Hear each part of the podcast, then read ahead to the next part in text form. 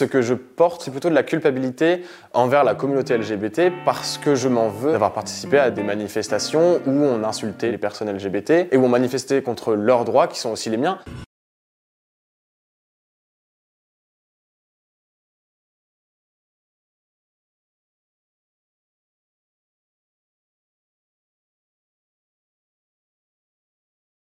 Je m'appelle Augustin, j'ai 19 ans, je suis gay et avant de le découvrir, j'ai été emmené par ma famille à la Manif pour tous. Salut, je suis Rosane Le Carboulec, je suis journaliste.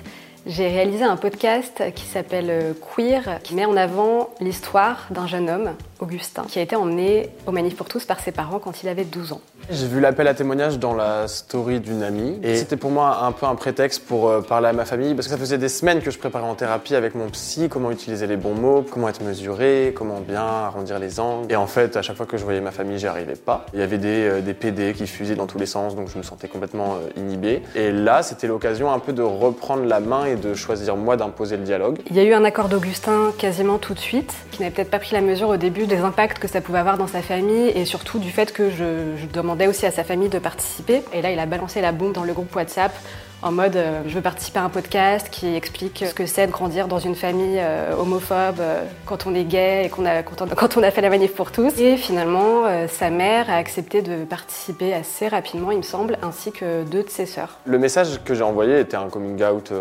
à toute la famille. Il y avait que ma mère à qui j'en avais parlé parce que ma mère, elle est quand même thérapeute.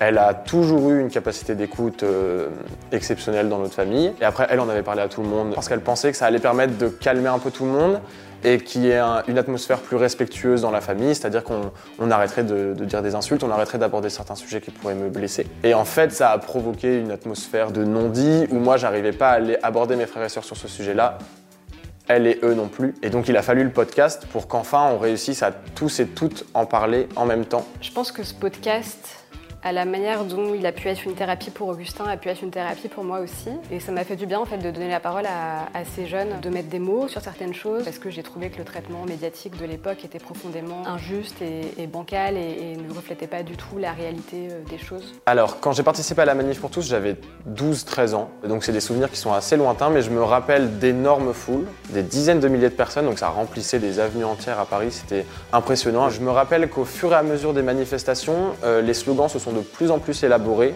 Ça m'a marqué parce qu'au début on était vraiment là pour défendre la famille, pour défendre un modèle familial, une éducation, une tradition. Et petit à petit, on est devenu des manifs d'opposition au gouvernement et d'opposition à des personnes en fait. Les manifs sont devenus de plus en plus LGBT-phobes. Et parce que la possibilité de gagner s'éloignait en fait.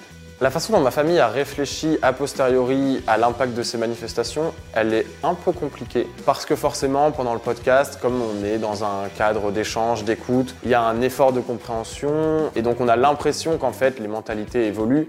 Mais en réalité, les personnes de ma famille qui ont répondu ont encore le besoin de se justifier sur euh, leur présence à la manif pour tous. Ma mère prétend toujours qu'elle n'y est pas allée pour s'opposer au mariage pour tous, mais pour défendre son modèle familial. Et ça les empêche un petit peu de réfléchir à ces sujets-là et ça leur donne bonne conscience euh, sur leurs souvenirs. Alors que nous, quand on, revoit les images, c'est du non à la loi, c'est du non au mariage, non à la PMA, non à la GPA. Il n'y a aucun oui, c'est pas oui à la tradition, c'est non au mariage. Effectivement, il y a eu un décalage euh, qui a été très visible dès le début entre le traumatisme qu'ont vécu les personnes LGBT et la manière dont les manifestants et manifestantes de la Manif pour tous percevaient ça. On l'entend euh, au début du podcast, des sœurs comme la mère d'Augustin décrivent les Manif pour tous comme un grand rassemblement familial qui s'est fait dans la joie, dans la bonne humeur. On était avec les voisins, on pique-niquait. C'était une, grande fête, quoi. Et je pense que c'est notamment dû à l'entre-soi de ces, de ces familles qui ne côtoient pas de personnes LGBT ou sont dans le déni parce qu'elles pensent qu'il n'y en a pas autour d'elles, il n'y en a pas dans leur famille. Par exemple, la mère et les sœurs d'Augustin euh,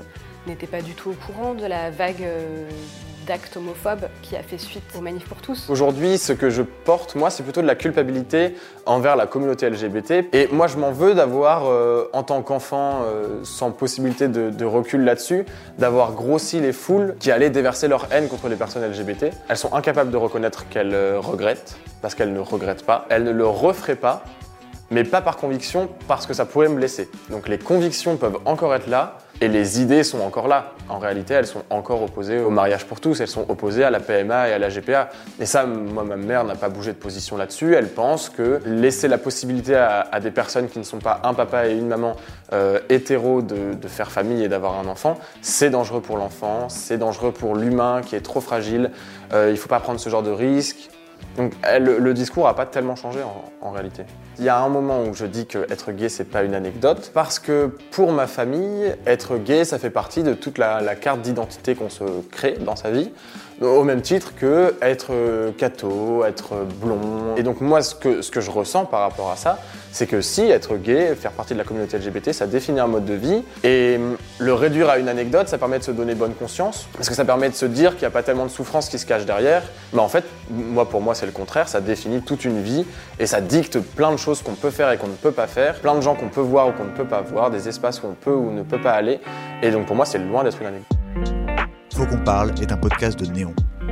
Si vous avez aimé cet épisode, n'hésitez pas à le commenter, à le partager ou à le liker sur votre plateforme préférée.